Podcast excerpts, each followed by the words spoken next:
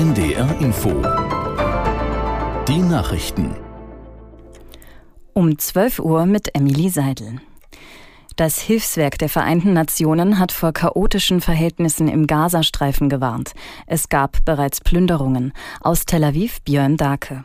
Nach Angaben des UN-Flüchtlingshilfswerkes für die Palästinenser haben tausende Menschen die Lager für Hilfsgüter geplündert. Sie sollen Säcke und Kartons mit Mehl und andere Lebensmittel mitgenommen haben.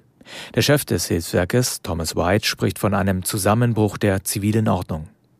In der vergangenen Nacht hatte ein Sprecher der israelischen Armee angedeutet, es werde bald mehr humanitäre Hilfe geben für den Süden des Gazastreifens. Wie die aussehen soll, sagte er nicht. Israels Ministerpräsident Netanyahu hatte am Abend die nächste Phase des Krieges gegen die Terrororganisation Hamas ausgerufen. Die Armee hat nach eigenen Angaben seit gestern mehr als 450 Ziele im Gazastreifen bombardiert. Kommandozentralen der Hamas, Beobachtungsposten und Abschussrampen für Raketen. In Hamburg ist eine pro-palästinensische Kundgebung im Stadtteil St. Georg eskaliert. Nach Angaben der Polizei lieferten sich dort gestern Abend hunderte Menschen Auseinandersetzungen mit den Beamten. Aus Hamburg Ingmar Schmidt. Zunächst gab es eine nicht angemeldete Kundgebung von rund 70 Menschen auf dem Steindamm. Die riefen pro-palästinensische Parolen und schwenkten Fahnen. Die Polizei hat die Versammlung dann aufgelöst. Doch nur wenige Minuten nach Ende der ersten Kundgebung kam urplötzlich eine wesentlich größere Menschenmenge auf den Steindamm zurück. Die Polizei spricht von rund 500 Demonstranten, die aggressiv auf die Beamten zugegangen seien. Um diese zweite Versammlung aufzulösen, setzte die Polizei auch Pfefferspray ein. Es gab auch Verletzte auf beiden Seiten. Russland hat eigenen Angaben zufolge 36 ukrainische Drohnen über dem Schwarzen Meer und der Halbinsel Krim abgeschossen. Laut Verteidigungsministerium in Moskau hat die Ukraine versucht, russische Stellungen in der Region anzugreifen. Über Opfer oder Schäden ist nichts bekannt. Aus der Ukraine gibt es bislang keine Reaktionen zu diesen Vorkommnissen. Die von Russland völkerrechtswidrig annektierte Krim-Halbinsel ist sowohl strategisch als auch symbolisch von enormer Bedeutung für beide Kriegsparteien. Bundeskanzler Scholz will Energieimporte aus Nigeria ausweiten. Das hat er zum Auftakt seiner dreitägigen Afrikareise angekündigt.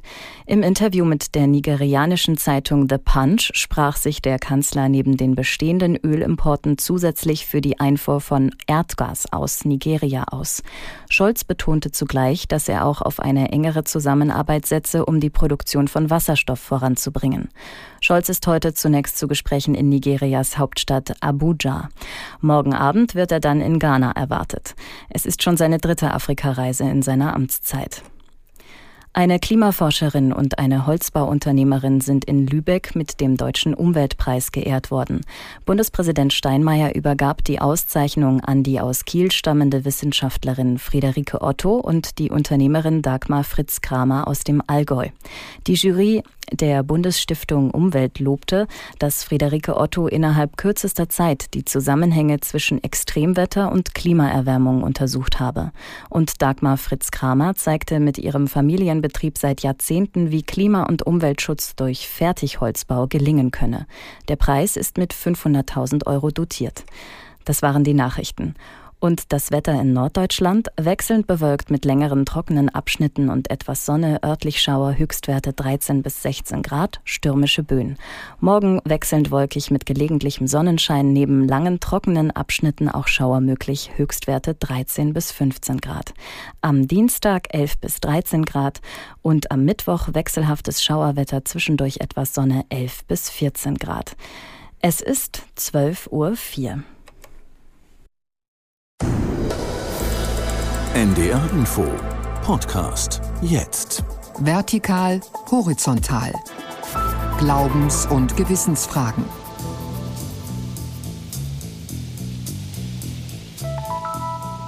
Rausch wird in diesen Traditionen als eine Vereinigung mit dem Göttlichen verstanden.